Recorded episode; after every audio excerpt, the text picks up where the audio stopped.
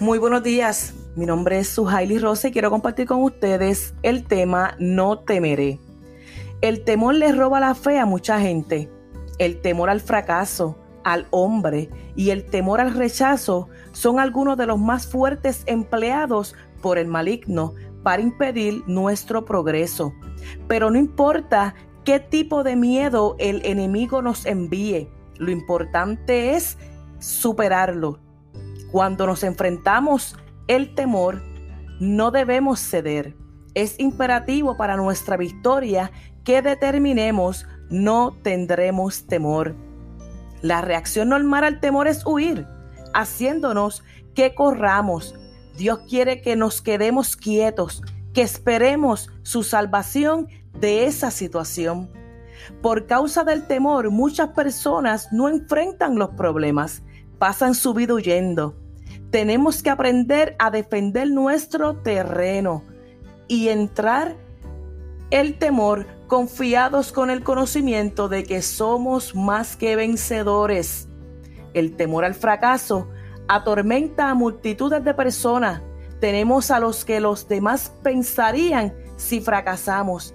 Si, si damos el paso y fracasamos, algunos sabrán, pero, pronto olvidarán y seguirán adelante. Es mejor intentar algo y fracasar que no intentar nada y tener éxito.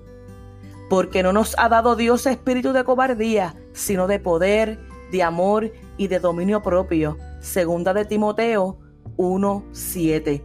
Vive tu vida con valentía.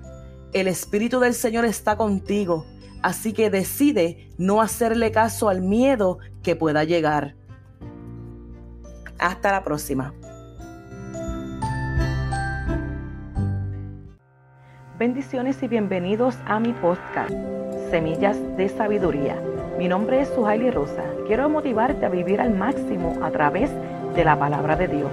Así tú como madre, mujer, hermana y amiga podrás motivar a toda tu familia, siempre comenzando contigo.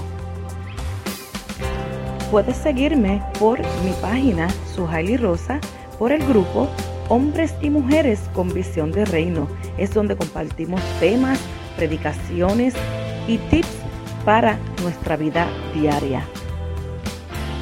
Ya que sabemos que no es fácil estos días en los que estamos viviendo, pero unidos sí podremos, motivándonos los unos a los otros.